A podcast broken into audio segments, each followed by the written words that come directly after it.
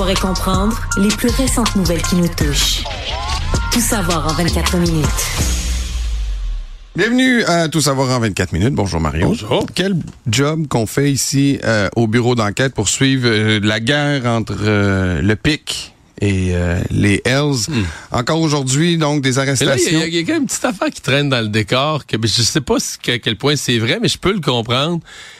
Tu sais, tant que tout va bien, tu sais, le pic est en Europe, gère ça à distance, go les boys.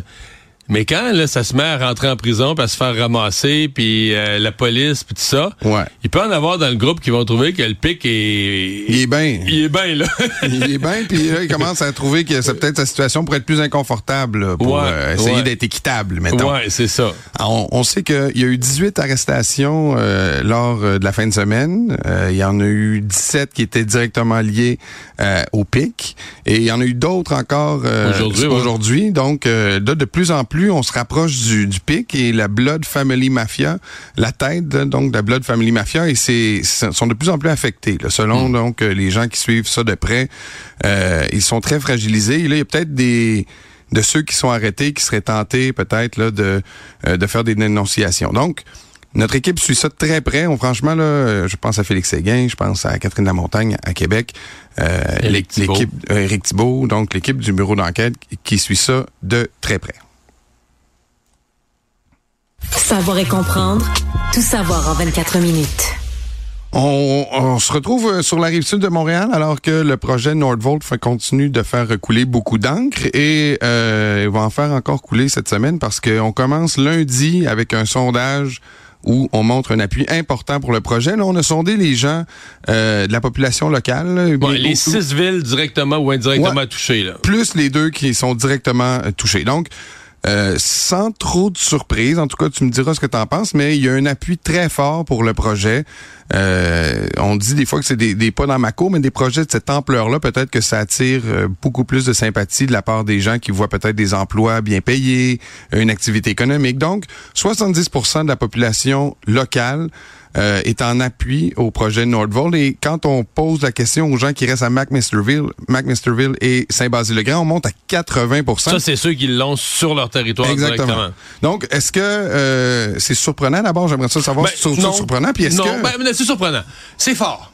Moi, j'ai toujours pensé qu'il y avait une majorité qui était favorable. J'avoue, c'est mettons, parce que le 70% 72% pensent que c'est un bon projet, mais ce que j'appelle, moi, la question dure, quand Léger demande, là, malgré les critiques puis tout, est-ce que ce projet doit se réaliser, là? C'est ça ce que j'appelle, moi, la question. LOD, là. La question, c'est la question hard, la question dure. Est-ce que le projet doit se réaliser?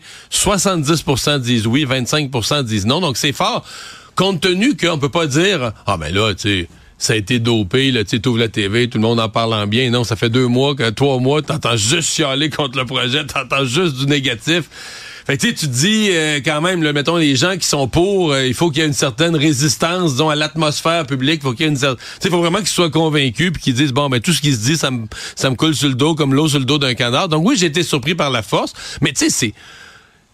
Puis, puis tu sais, les médias, on est un peu dans un entre-deux là-dedans. Parce que, est-ce qu'on donne... Ben, écoute, le On reproche... va pas donner un chèque en blanc à Fitzgibbon en disant tout ce que tu fais, c'est beau. Non, là. mais là, ce qu'on se fait dire, ce qu'on se fait accuser, j'en reçois plein de messages, ça n'a pas de bon sens. Là, vous donnez une place démesurée à une petite minorité bruyante, on les entend tout le temps, puis là, vous leur donnez le micro. Mais en même temps, ils, Mais ils ont un de l'impact. là, tu sais. Oui, mais en même temps, c'est un peu notre rôle, dans le sens que quelqu'un critique, soulève, soulève des questions précises, on lui donne, un, ben, t'espères que le gouvernement va apporter les réponses aux questions qui sont posées, mais des fois, en même temps, on n'est pas faux, on se rend compte que c'est des fausses questions. Tu poses, tu poses une question sans réponse pour pouvoir dire, ah, tu vois, j'obtiens pas de réponse, j'obtiens pas de réponse à mes questions. Mais, mais c'est ça. Donc, personne pourra dire que le taux d'appui est dopé, là, est gonflé à l'hélium par Mais une, est-ce que- une atmosphère ambiante euh, trop favorable. Mais est-ce que le fait de sonder les gens qui sont directement ou indirectement ou, euh, proches euh, concernés, est-ce que ça, ça, ça tue un- Ben, en tu sais, fait- en quoi ça, ça touche? Pourquoi on, on sonde pas tout le monde, là? Ben, ce serait, ce serait un Ben, autre c'est l'argent de tout le monde, là. Je Oui, dire, oui, euh, ce serait un autre sondage. des gens Non, de mais ça serait un autre sondage à faire. En fait, celui-là, il mesure surtout ce qu'on pourrait appeler l'espèce d'acceptabilité sociale. Dans la région. C'est ça. Si tu vis à Val d'Or, t'es impliqué parce que si, on, si jamais ça, ça foire, ben là c'est tes impôts qui vont être perdus là-dedans un peu. Mais c'est c'est c'est juste ça. T'es pas t'auras pas le trafic, t'auras pas le bruit, t'auras pas les problèmes. Là, sais. bon, il y avait d'autres questions dans le dans le sondage évidemment. Euh, il y avait une qui m'a peut-être qu'on le voit en une contradiction, mais il dit il y a 66% des gens qui auraient été d'accord ou même qui trouveraient nécessaire de faire un BAP pour le projet. Donc les gens auraient préféré un BAP. Par contre, quand tu leur poses la question, sachant qu'il n'y a pas de BAP, euh, êtes-vous d'accord que le Nordvolt a consulté les autorités locales? Les gens disent, ben oui, on a quand même été... Ils, ont ils, sont, ils, ont, ils considèrent qu'ils ont été consultés. Ils ont été consultés, mais ils auraient mieux un BAP. C'est quand tu lis les deux questions en parallèle, là, ils considèrent pas qu'il y a eu aucune consultation parce qu'il y a une majorité qui, je pense c'est 66% qui considèrent qu'il y a eu de la consultation. Mais 68, il y a comme 2% de plus qui auraient aimé un BAP. 66 qui disent qu'ils auraient aimé un BAP. Ben, c'est ça. Peut-être 64. Alors, c'est deux de moins là, qui disent ben, il y a eu quand même de la consultation. Fait que est-ce que ces deux-là sont contradictoires? Moi, je pense que pas vraiment. C'est comme si tu disais, ben ouais, on a été consulté, mais on aurait aimé mieux un BAP. Maintenant, est-ce que les gens... Je, ne sais pas jusqu'à quel point c'est clair pour les gens un BAP. Je donne un exemple précis. Le tramway de Québec, qui est un projet qui était vu comme un projet environnemental, tout ça. Tu avoir un tramway, c'est la seule ville qui a pas un transport en commun. Mais le BAP avait fait un rapport dévastateur sur le tramway de Québec. que c'était le mauvais projet, que c'était pas la bonne affaire, c'était pas, pas ça du tout. Là. Puis là, à ce moment-là, les environnementalistes avaient dit, ah ben là, le BAP, là, hein, il faut que le tramway se fasse. bien aller, oui, non, je comprends. fait que tu sais, un BAP, c'est pas non plus comme... Euh, c'est pas comme une affaire qui te fait une étude, comme une étude pharmacologique pour dire le médicament, il est-tu efficace, oui ou non, puis s'il n'est pas efficace, on abandonne les recherches. C'est, ça donne une étude d'impact qui donne des indications et la décision revient au gouvernement pareil. Même si tu fais un BAP, puis le BAP dit attention à ceci, attention à cela, le BAP n'est pas décisionnel. Là. Puis je terminerai en disant que euh, on a aussi demandé aux gens, là, peut-être pas qui ont l'expertise, mais ils considèrent à 60% que la filière batterie honorera ses engagements en matière d'environnement. Euh, donc ça, est-ce que c'est un feeling C'est un feeling, là, là mais c'est quand même moins le monde qui pense que c'est bon d'investir là-dedans pour la transition qu'ils veulent. Ouais, ouais, mais mais en bout de ligne, pour moi, la vraie question, moi comment je me la pose, c'est le Québec, là, moi j'ai grandi en politique, j'étais des jeunes libéraux de 17, 18, 19 ans, mais je me souviens de la frustration, puis tous les partis, le PQ, puis même le Parti libéral, ils s'entendaient sur le fait qu'au Québec, on se faisait avoir parce qu'on n'avait pas l'automobile. Puis l'Ontario avait l'automobile. Puis le fédéral donnait toujours de l'argent pour l'automobile. Puis il reste que c'est une industrie sais, cette industrie-là est hors catégorie. Mais nous, on avait Bombardier, puis on avait l'aéronautique. Ouais, on avait l'aéronautique. Puis là, quand on recevait une pièce pour l'aéronautique dans le Canada anglais, ça, chia, ça chialait, ah, il y en avait cinq. Et là, il y a comme une nouvelle génération de motorisation automobile avec des batteries. Fait que la question est pas de, la question c'est on est-tu dedans ou on n'est pas dedans? La question n'est pas de savoir ça va-tu se faire ou ça se fera pas. Non non, en Ontario, ils s'implantent des usines, aux États-Unis, ils s'implantent. Je pense présentement, il y a 26 projets d'usines de batteries aux États-Unis. Au Québec présentement, on a deux trois dans, dans le coin de Bécancour, puis cette grosse là, une espèce de, de vrai salulier à McMasterville Saint-Basile. Si on dit non à ce projet-là, mais c'est juste on laisse passer. C'est comme tu, de mettons en 2035, on va, ou en 2040, on va être revenu, à mon avis, à dire ben il y a ça, là, la filière batterie, puis il y en a en Ontario, il y en a aux États-Unis. Puis nous, on n'en a pas. Non, mais on est toujours un peu ébranlé par les grands projets qui sont financés en grande partie par le gouvernement aussi. Mais, mais ça, c'est exagéré. Parce que le chiffre de 7 milliards qui circule, là, ce chiffre-là, sans niaiser, là, il est débile. Je dis pas, je suis pas en train de dire qu'on met pas beaucoup d'argent. Il y a un 2 milliards et demi. Mais, il est sur plusieurs années. Il n'est pas juste sur plusieurs années. Toute la partie finale, c'est qu'on va subventionner de la production. Donc là, ça implique, là, il n'y a pas de flop. L'usine, à l'opère. C'est une façon de subventionner comme pour être sûr que tu, tu, tu vas pas perdre ton argent dans un éléphant blanc. Tu dis, OK, on subventionne la, t'aide à construire ton bâtiment au début pour un bout.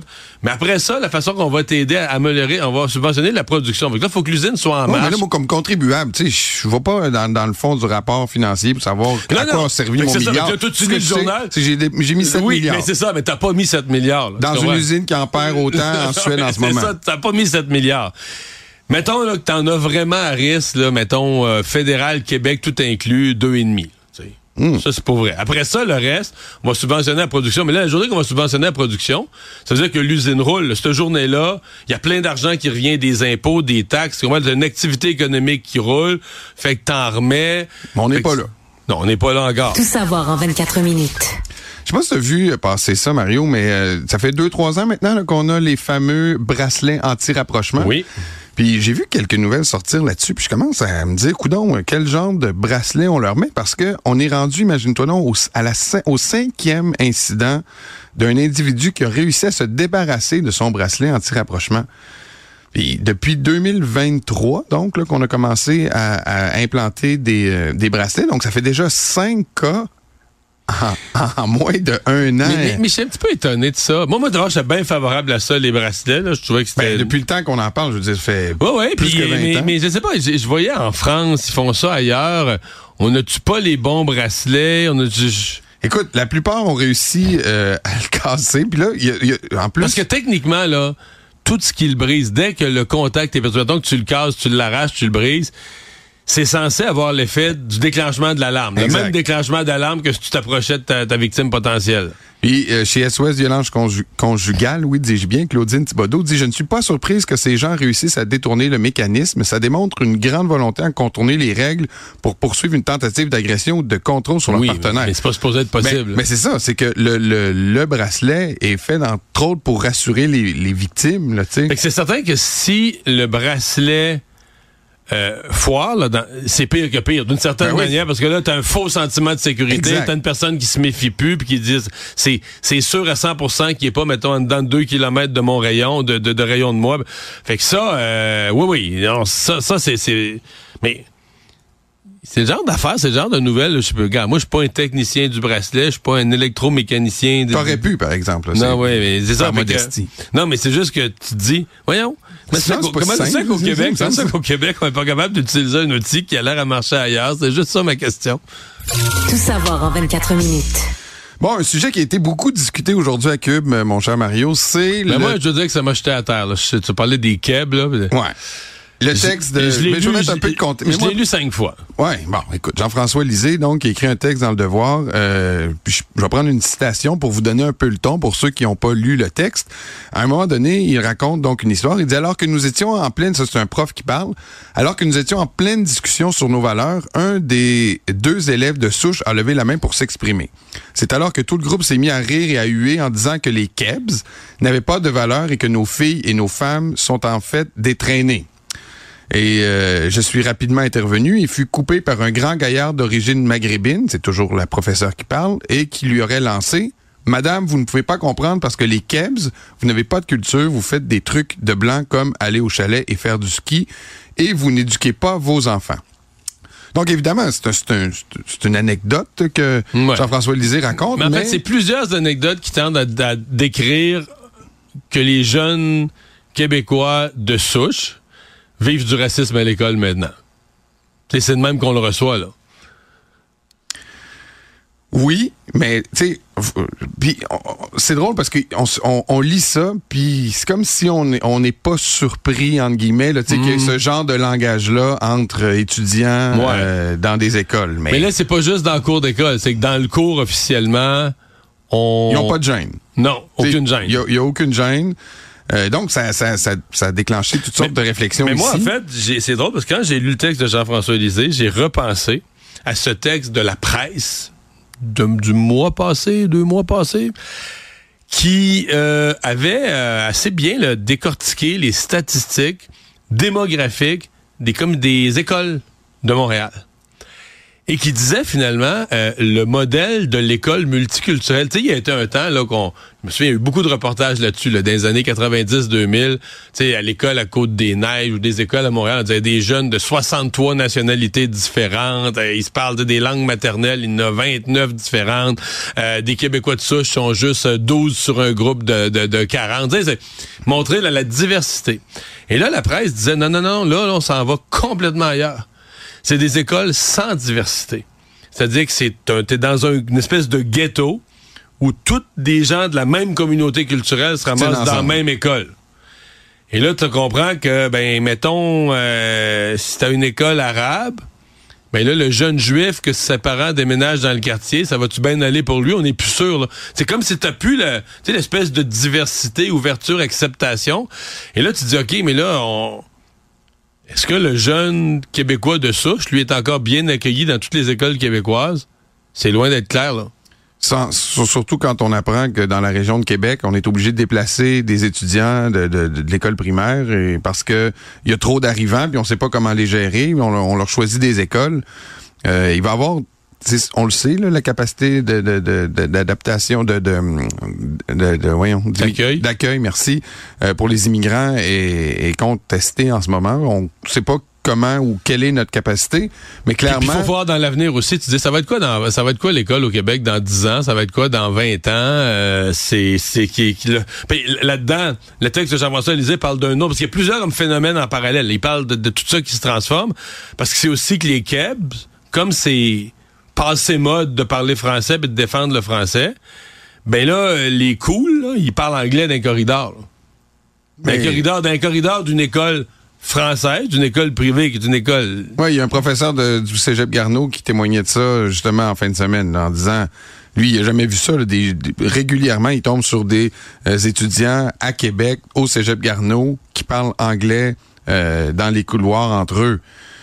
Puis même des francophones qui pourraient avoir l'air à la mode, là, pour avoir l'air du bon côté, pas avoir l'air du... D'un Kebs. Ben oui, d'un keb, d'un tête. Parce que keb étant défini comme Ouais, un c'est- c'est espèce, ça, de, comme un si- espèce de têteux qui défend une vieille là, culture archaïque C'est comme si ce néologisme vient de naître. Là, Ouais, ouais. comme c'est là, euh, il y avait woke l'année passée qui est né comme néologisme au bout de deux ans. Puis Mais là, Keb, c'est le vieux loser. C'est, c'est le ceinture fléchée à 17 ans. Tu sais, qui voudrait défendre sa langue, sa culture, toute cette merde-là qu'on n'a pas besoin.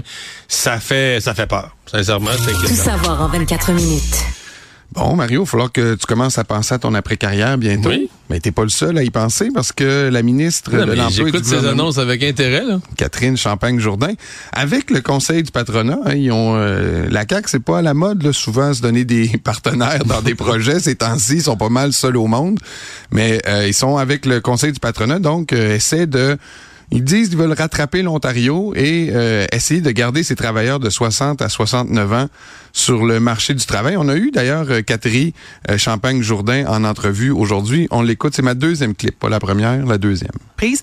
Mais entendez-moi bien, si ce programme-là est un succès, on va on va chercher euh, la manière à pouvoir l'étendre à toutes les entreprises qui auront besoin, qui auront un intérêt, mais qui auront besoin d'être accompagnées pour développer leurs pratiques, pour améliorer leurs pratiques, pour faire une place, euh, retenir la main d'œuvre, c'était bien important, puis faire une place aux 60-69 ans qui veulent revenir euh, sur le marché du travail. Parce qu'il y a des gens qui ont quitté le marché du travail, peut-être dans un contexte X, et qui aimeraient y revenir. Puis je sais pas, c'est pas pour toi, Mario, mais peut-être que tu as des gens que tu connais, mais quand tu as 60 ans et plus et que tu veux retourner sur le marché du travail, tu t'es pas le hot ticket, c'est difficile.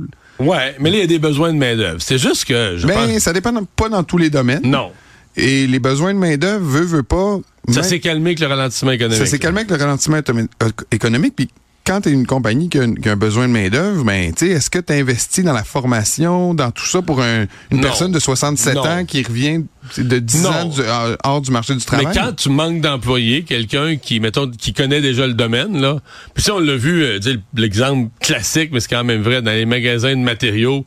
C'est quelqu'un qui a passé sa vie sur la construction. Fait Mais ça, c'est trop cliché. Tu sais, le gars qui va vendre des vis chez Rona. Oui, mais c'est quand même ça, là. Tu sais, si c'est Oui. quelqu'un. Tu sais, ils ont pas, ils ont pas d'employés. Entre embaucher un jeune de 17 ans qui sait rien faire dans une maison, qui sait pas changer un tuyau, qui sait rien, puis quelqu'un qui a passé sa vie là-dedans pour conseiller quelqu'un, puis que ah, ben, la, la- la personne arrive avec ses deux trois morceaux de quelque chose de Oui. brisé, il retrouve.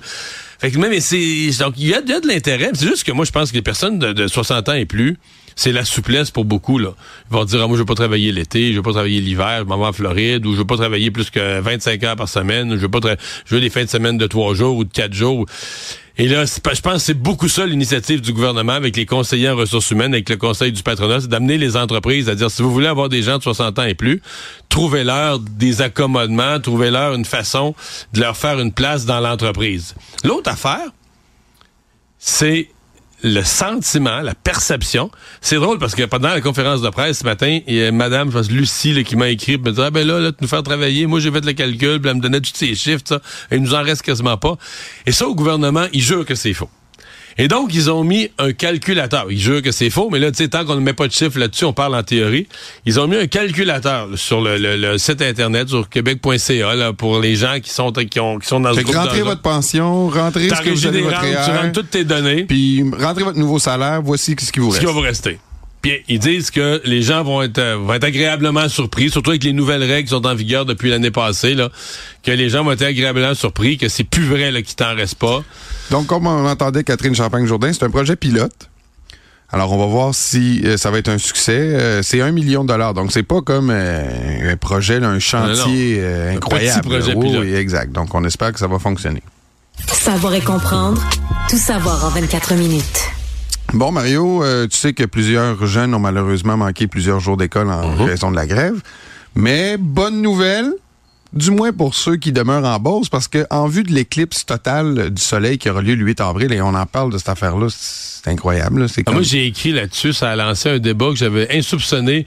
D'abord, euh, beaucoup de gens qui étaient d'accord avec moi que ça n'a pas de l'heure de manquer de l'école pour une éclipse solaire, mais Oui, pas tout le monde. Il y a plusieurs. il y a- ben, en fait, il y a plusieurs. Il y a bien des gens qui sont d'accord que tout, tout est prétexte à manquer de l'école. Oui, oui, mais là, il y a plusieurs centres scolaires, donc centres de services qui ont euh, annoncé que cette journée-là, ce serait fermé, il n'y aurait pas d'école.